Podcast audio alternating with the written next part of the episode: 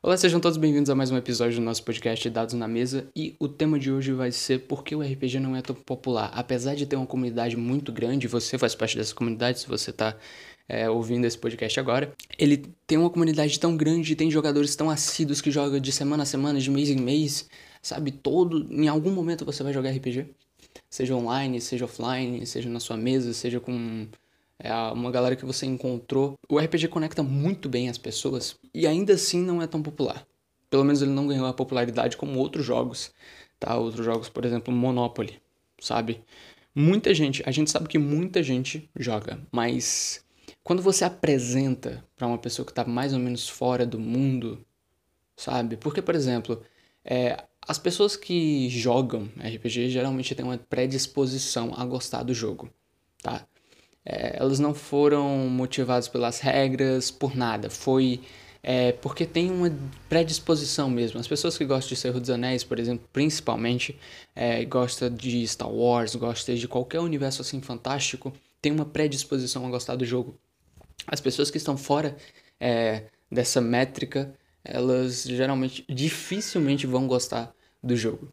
Mas justamente pela justamente por vários motivos que a gente vai abordar aqui. Eu, lá na, na nossa página do Instagram, eu coloquei uma caixinha de perguntas e geralmente a, e as pessoas falaram é, quatro questões, mandaram várias mensagens, mas foram quatro questões que se repetiam bastante e eu imaginei que esse era os principais problemas.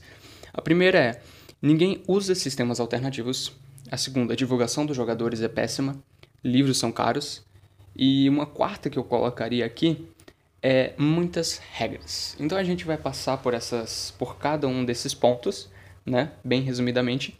E em seguida eu vou propor uma solução que me ajudou bastante para falar com outras pessoas e apresentar, porque eu consegui puxar jogadores que literalmente estão fora dessa curva que eu falei, essa predisposição de, de uh, essa, essa predisposição, as pessoas que não estão que estão fora, na verdade, dessa predisposição, eu consegui é, falar com essas pessoas e elas fazem parte da minha mesa. Então, é, eu acredito que eu possa ter uma solução, na verdade, uma visão, porque você já pode ter encontrado essa solução e eu não estou dizendo que é a única forma, mas foi a forma que funcionou para mim. Então vamos lá, de ponto a ponto. Ninguém usa sistemas alternativos. Isso é um fato. O D&D, quando a gente pensa em RPG, a gente já liga D&D porque é o mais antigo, é o pai de todos. Talvez não seja o mais antigo, né? Mas com certeza é o mais conhecido sistema para a gente jogar RPG.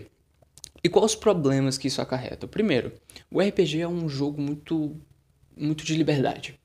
Liberdade, liberdade de contar histórias, liberdade de fazer ações. E essa liberdade de contar histórias não está inerente à Terra-média, ao mundo medieval. Você pode gostar de steampunk, cyberpunk, pode gostar de zumbi, pode gostar de. Eu, particularmente, prefiro zumbi a um RPG medieval. Já joguei, já mestrei várias campanhas medievais, mas eu gosto mais de zumbi. É o que eu mais estou acostumado, é o que eu mais é, é, me sinto bem jogando. E quais os problemas disso? Eu não posso pegar as regras do D&D e jogar para o zumbi. Não posso pegar as regras do D&D e jogar para o steampunk, porque de certa forma não vai ser orgânico. Eu preciso ter uma leitura um pouco diferente da, da, da, da campanha em si, entende? Então acho que isso não não adianta, sabe? Não adianta para você apresentar é, para uma pessoa que, por exemplo, você uma pessoa que gosta de cyberpunk, de steampunk, você apresentar uma, um jogo da Terra-média, uma campanha da Terra-média, provavelmente ela não vai gostar, não é interessante. O segundo problema é a divulgação dos jogadores. A gente não divulga tanto. Mas aí eu pensei, é, e é por isso que eu adiciono mais um, que são muitas regras. Geralmente, os sistemas têm muitas regras. E quando você joga um sistema com muitas regras, é quase impossível das pessoas é, gostarem. Uh, então fica muito difícil a divulgação. Olha, é, para uma pessoa, até a pessoa pode ter uma predisposição a jogar, não sei o que, ela se interessou, mas vê a quantidade de regras, provavelmente ela joga uma sessão e depois vaza. Porque a quantidade de regras, sabe, é, os dados e tudo mais, ela se complica tanto que, que não adianta, né? Não adianta, ela não fica muito tempo. Então, eu acho que a divulgação dos jogadores não, não adianta tanto se eles escolhem divulgar um RPG de um sistema, na verdade, de muitas regras. E o terceiro ponto é livros caros. O usuário lá, um dos, um dos nossos seguidores, um dos, um dos nossos seguidores da página, disseram que alguns livros de D&D custavam entre 450 a 500 reais. Eu falei, uau! Sabe, é realmente muito caro, não adianta ter um jogo de 450 reais. A gente... É difícil comprar um jogo virtual, assim, um jogo eletrônico, um jogo de PS4, um jogo de PC assim. Imagine um jogo de tabuleiro, sabe? É, é bem complicado, é bem difícil. Isso só são os livros de regras. A gente não tá falando nem do conjunto inteiro, nem dos nem das miniaturas, nem do se fosse isso, o preço era até justificável, mas só os livros de regras, o livro do mestre, hum, talvez não, na minha opinião não. Enfim, uh, deixando esses pontos, eu acho que você provavelmente concorda, porque pelo menos né, foi pegando pela a maioria das respostas que a gente teve lá na página com a caixinha de perguntas. É, inclusive, mais uma vez, o, o link está aqui na descrição. É, muitas dessas pessoas eu acho que concorda, você que está ouvindo concorda que esses são os principais problemas, tá? E eu acho, e essa solução que, que eu tive, justamente passava do todos esses problemas. Esses problemas nem eram mais discutíveis. Que para mim é o seguinte: você não precisa, na minha opinião, quando você vai convencer outra pessoa, como você achar pessoas para jogar RPG, que é o grande ponto, né? É, você não precisa ensinar todas as regras, todos os sistemas, uh, você só precisa achar o que a pessoa gosta. Lembra do negócio da predisposição que eu falei, justamente? A predisposição é algo que engaja. Por exemplo, você que gosta aí de um determinado filme, um, um determinado gênero, por exemplo, de terror, de aventura. Muito provavelmente qualquer filme que tenha terror ou aventura, você vai gostar. Concorda? Isso assim funciona também para o RPG. Digamos que a maioria das pessoas é, mostra o RPG como algo, como algo medieval. Mas às vezes isso não funciona. Tá? Não funciona. É, eu, particularmente, quando eu fui apresentar o RPG para outras pessoas, eu vi o que ela mais gostava, tá? E depois eu eu baseava o, o, a forma como eu ia falar a campanha a forma que eu ia falar do sistema e do RPG como um todo, assim. Ou seja, por exemplo, teve um amigo meu, que ele faz parte da, da nossa mesa até hoje, que ele gostava de The Walking Dead. Ele já falou várias vezes que ele gostava de, da série. Aí eu falei, olha, você sabia que tem como um jogo de, sabe, de, é, de zumbi que a gente pode jogar só a gente? A gente só precisa de um dado? Aí, nossa, que legal, peraí, fala mais. E você pode você pode ser um dos personagens da série. Ou você pode criar o seu próprio personagem. Aí ele se interessou ainda mais. Ou seja, eu peguei a predisposição dele, o que ele gostava, e, e utilizei para mostrar o RPG. Ou seja, é, aí você pensa, ah, mas meus amigos não gostam de série. Cara, se você tiver um, um. Se o seu amigo gostar de futebol, você consegue fazer um RPG de futebol. Se o seu amigo gosta de determinado anime, filme, série, a determinado jogo, você consegue transformar aquilo, livro, não importa. Qualquer coisa, por exemplo, seu amigo gosta de Harry Potter, você vai lá, pega é, o Harry Potter e transforma no RPG. É bem simples. É você explicar todo o conceito do RPG baseado na visão daquele cara, como ele gostaria de ouvir aquilo. Ou seja, uh, vamos pegar ainda o exemplo, né? O RPG de, de zumbi que eu tava falando. Então eu pegava justamente o que ele gostava e transformava aquilo no RPG. Então eu pegava o conceito do RPG. Às vezes, um jogador mais avançado, um jogador mediano que já jogou algumas campanhas, já terminou algumas campanhas, é, até alguns mestres, eles não entendem o conceito. eles entendem o conceito, tá lá guardado, mas eles não voltam para esse básico. E eu convido você que está um pouco mais avançado, que está escutando a gente, justamente para voltar um pouco mais e reconhecer os conceitos do, do RPG novamente. Que basicamente o que é o conceito? É você demonstrar o que um RPG precisa ter para acontecer. Quais são os passos? E na minha opinião são quatro passos que eu posso resumir. O primeiro é: o mestre ele conta a história. Um do, uma das pessoas que estão jogando, você explica justamente assim para a pessoa, em quatro passos simples.